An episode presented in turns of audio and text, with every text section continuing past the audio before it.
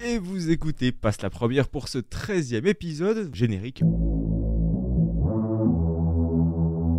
Passe la première, la chronique dédiée à la vulgarisation automobile, présentée par Benoît Vaquineau tous les matins à 7h10. Au sommaire de ce nouvel épisode, donc, nous parlerons de l'immense histoire de la NASCAR, l'organisme régissant les courses de stock car américaines encore aujourd'hui. Ah, la NASCAR, une course emblématique de la culture automobile, aussi bien aux États-Unis que dans le reste du monde. NASCAR, c'est d'abord un ensemble d'initiales qui signifie National Association for Stock Car Auto Racing. Bon, en français, ça donne Association nationale des courses automobiles de stock car. NASCAR, c'est donc un organisme régissant ces courses automobiles. Des courses très populaires qui font partie intégrante de la culture américaine, presque autant que le football américain. Mais quelles en sont les origines? Avant que vous me demandiez ce que signifie Stock Cars, laissez-moi vous l'expliquer. Tout commence entre 1920 et 1933. Les Américains connaissent très bien cette période nommée la Prohibition. Durant cette dernière, un amendement à la Constitution fut créé et ce dernier interdisait toute fabrication, transport, vente, importation et exportation de boissons alcoolisées. C'est à ce moment-là que le berceau de la NASCAR apparaît. Pour pouvoir échapper aux forces de police, les trafiquants et les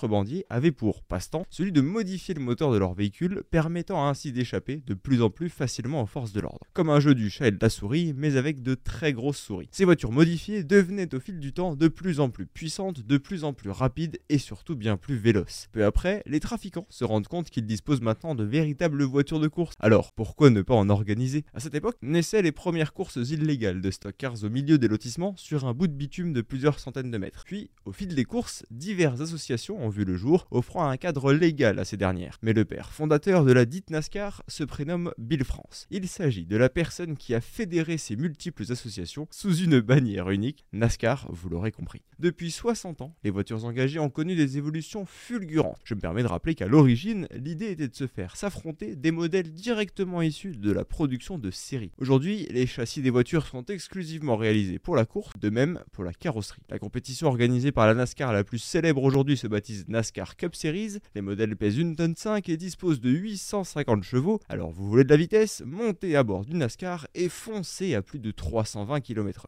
Continuons maintenant sur une phase beaucoup moins joyeuse, mais qui reste partie intégrante de l'histoire, celle du drapeau confédéré. Mais d'abord, qu'est-ce que le drapeau confédéré? Il s'agit d'un drapeau créé en 1861 par les États confédérés d'Amérique. Il représente un symbole très fort pour les Américains à cette époque, reflétant leur idéal de blancheur et plus directement l'exclusion des personnes de couleur. À cette époque aux États-Unis, une réforme contre l'esclavagisme est mise en place par le président Abraham Lincoln. Alors que deux cultures s'opposent, celle de l'Amérique du Nord, bien plus industrialisée, et celle du Sud, dominée par l'agriculture, basée principalement sur l'esclavage. Revenons au sein de la NASCAR maintenant et voyons quelles conséquences cela a eu. La NASCAR dans les années 40, elle avait pour réputation d'être une course très virile et conservatrice. Le but était de garder la mentalité des trafiquants ainsi que celle des États confédérés. Évidemment, l'esprit a changé depuis, permettant d'accueillir un bien plus grand nombre de spectateurs et de téléspectateurs. Mais encore à cette époque, une grande majorité des spectateurs venaient hisser fièrement le drapeau confédéré en signe d'appartenance. Une pratique malheureusement encore visible aujourd'hui à toute petite échelle. Terminons maintenant ce sujet avec l'histoire mignonne de la NASCAR et de la raison pour laquelle vous connaissez tous inconsciemment cette course mythique. Si je vous dis Disney, Pixar, Automobile, vous hurlez tous le même nom. Cars,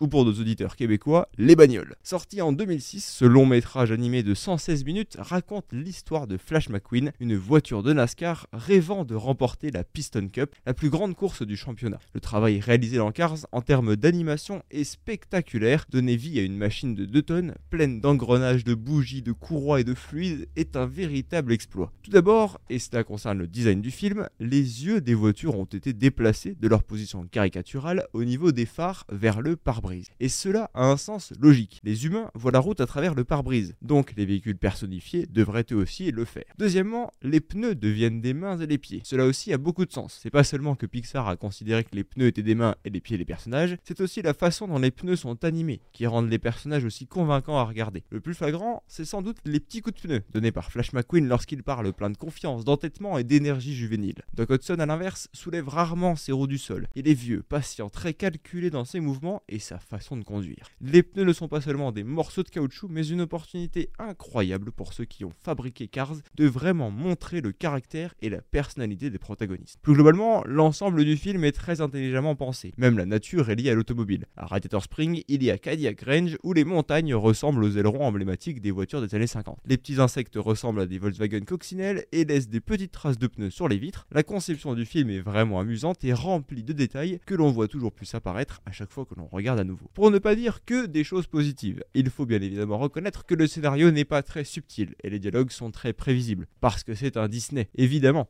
Vous savez que Flash McQueen sortira vainqueur et que l'amitié, le bonheur et les sentiments positifs régneront en maître, le bien triomphe du mal et les tyrans sont punis. Pour les amateurs de design, en particulier de design automobile, le film regorge de véhicules magnifiques et de nombreuses allusions que les fans de voitures comprendront. J'aime vraiment ce film personnellement qu'il faut regarder de près pour découvrir tous ses charmes et ses points forts, sans oublier à quel point l'animation et la conception sont intelligentes et complexes. Il n'est pas si facile de parler de voitures et de fasciner des, personnes entre 4 et 80 ans, pourtant tous nos entourages sont fans de Flash McQueen.